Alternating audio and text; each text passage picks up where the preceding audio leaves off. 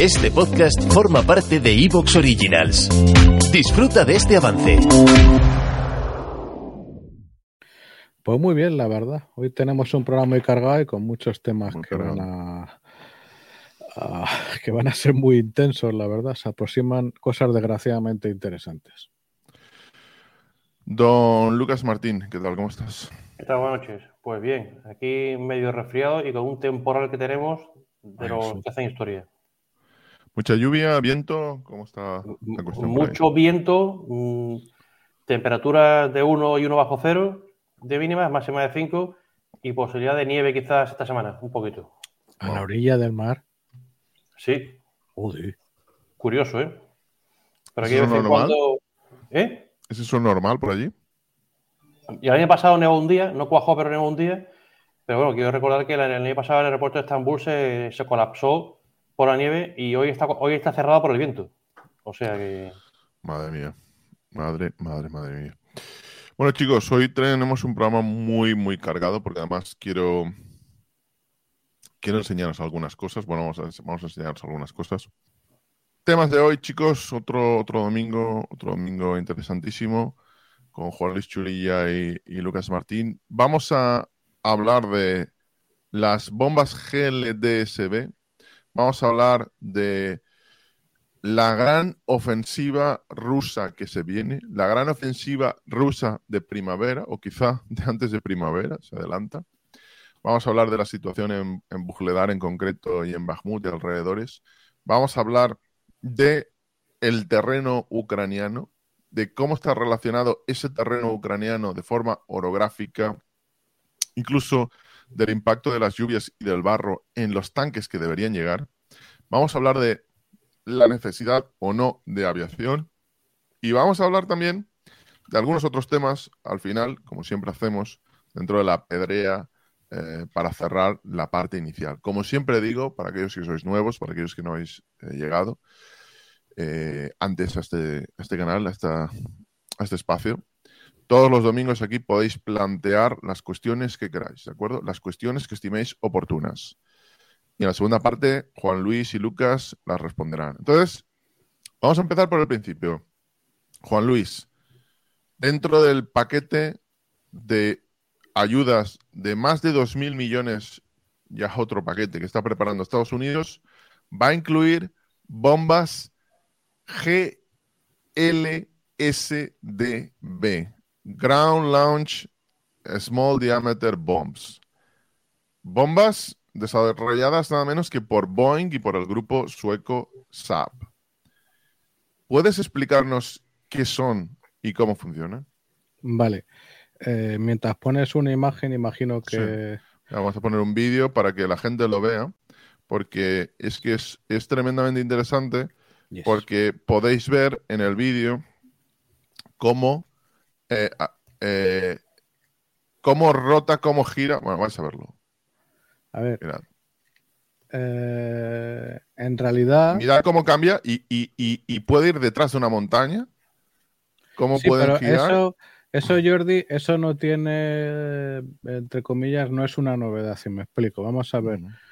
Eh, como bien has definido, estamos hablando de las Ground Launched, launched Small Diameter Bomb. Está, eh, si lo buscáis buscando en portierramariaire.com, que es el sitio de mi comunidad, pues esto lo estábamos tratando, lo he buscado ahora a piñón en 2015, que ya ha llovido, porque es un sistema que en Perdón, teoría... perdón, perdona que te interrumpa, pero es que este vídeo que estamos viendo es justamente de 2015. Ves ahí que aparecen 150 kilómetros de alcance. Eh, eh, se pueden lanzar seis bombas a la vez, que pueden realizar esos recorridos que estamos viendo tan espectaculares para golpear detrás de una montaña o entrar, entrar por un agujero. En, en la presentación de Saab y de Boeing decían que pueden entrar por una cueva, literalmente por una cueva pequeña, eh, con, un, con un, un- un rango de error de un metro a 150 kilómetros de distancia. A ver, ahí ya se vienen un poquito arriba y voy- vamos a ir por partes. Vamos a Sí. ver. Este invento en lo que consiste es, es en la unión de dos sistemas previos, que es el motor cohete que utilizan los cohetes de los MLRS o los HIMARS, que es un cohete ya de mucha solera, un adaptador intermedio y sobre ese adaptador hay imágenes, o mejor dicho, infografías de hace ya bastantes años, como acabamos de ver, se le coloca una bomba de eh, pequeño diámetro. ¿Eso qué es? Pues eso es una bomba, entre comillas, muy ligera de aviación, la más ligera que existe ahora mismo en servicio. Si no me equivoco, estamos hablando de 110 kilos, pero que tiene la particularidad de que se lanza, o sea, de que, digamos, en la chepa, en el, eh, por decirlo muy a lo bestia, tiene dos alas plegadas. Una vez que se separa del avión, las SDBs, que son relativamente baratas, lo que hace es desplegar las alas y por planeo aumentar mucho su alcance. De hecho, nosotros la vamos a empezar a emplear, me refiero a la Fuerza Aérea, el Ejército del Aire Español, unido a otros exactamente, este es el invento. Y veis la imagen con eh, esa especie de dos, es un ala, eh, pero es como doble, eh, con los alerones detrás, parece un avioncito pequeño, un dron, que entiendo que se acabará separando. No, llega hasta el final. A ver, cómo funciona esto es así, como estaba pensado, era para aumentar muchísimo la precisión comparado con las, las JDAM, que llevan ya más años en servicio, es una bomba fundamentalmente guiada por un doble sistema inercial y GPS con una precisión realmente elevada, de menos de 5 metros de error eh, circular probable. Y entonces, lo que, eh, además de aumentar el alcance, por ejemplo, en nuestro caso se van a lanzar a Match de Match 1 desde altura y eso es lo que le va a permitir al cazabombardero, sea cual fuera, no arriesgarse y entrar en el, rango de acción de las defensas antiaéreas, para eso está pensado. Tiene una segunda ventaja. Cuando se lanzan bombas, tanto, bueno, nosotros en, en OTAN ya básicamente no tenemos bombas tontas, bombas no guiadas. Cualquier bomba guiada tiene que seguir una trayectoria parabólica, porque lo máximo que puedes hacer es cambiar un poco la actitud, pero Mm, nada más, no hay nada que dé sustentación, ¿vale? En el caso de estos aparatos, lo que permiten, por ejemplo, es, digamos, hacer mm, la, mayor parte del trayecto planeando y en el último momento, cuando estás sobre el objetivo, si así hace falta, picar cerca de la vertical, adquirir mayor velocidad, por ejemplo, para penetrar bunkers no muy profundos, por poner un caso. Lo de meterse en cuevas ya es venirse arriba, con las nuevas sí se puede hacer, pero con las antiguas no, porque con un sistema GPS a tanto no se llega. Necesitas algún sistema de guiado con un.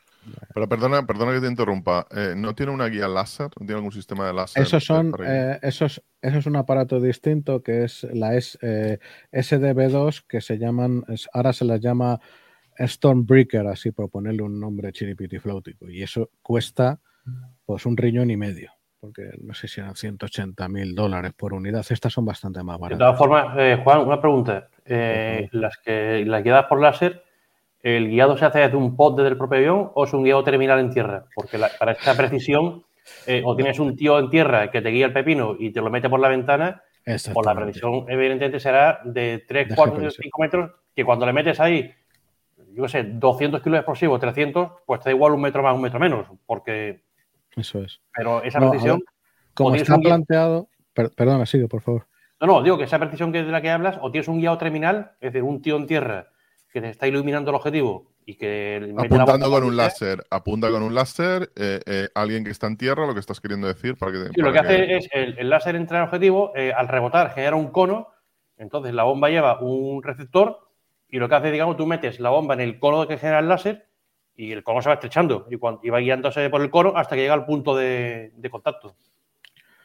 A ver, la cosa es, como se ve aquí en la imagen, esto en teoría lo que va a montar van a ser bombas de la primera generación, la más barata, que es la SDB-1, ¿vale? En teoría, que se sepa, no va a tener el sistema de guiado triple GPS eh, de imagen infrarroja y láser, que son las eh, las SDB2 o Stormbringer por la sencilla razón de lo que es lo que has apuntado tú, Lucas. Si no tienes ningún iluminador, ya sea un tipo en el terreno, ya sea un avión tripulado, ya sea un dron, ahí no hay láser ni perrito que le ladre. Eh, y sobre todo cuando no hablamos de que por infrarrojo se puede detectar un blanco, ya sea un carro o un vehículo en movimiento. El tema que tienen estos aparatos, más a, a ver, tampoco nos vamos locos, es muy sencillo. La industria de defensa, como todas las industrias, tiene unos señores muy creativos, que son los de marketing y publicidad, que venden cualquier cosa y en las infografías salen cosas pues que a, si conoces un poquito el tema, pues te da la risa y dices, joder, macho, te has venido arriba de manera importante. Pero, Entonces, en- pero a, a- a ver, para que lo tengan claro, claro, eh, aquellos que están mirando el vídeo. Estas bombas tienen un alcance de 150 kilómetros, eh, potencialmente. eh.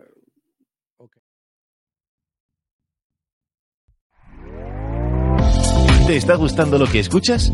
Este podcast forma parte de Evox Originals y puedes escucharlo completo y gratis desde la aplicación de Evox. Instálala desde tu store y suscríbete a él para no perderte ningún episodio.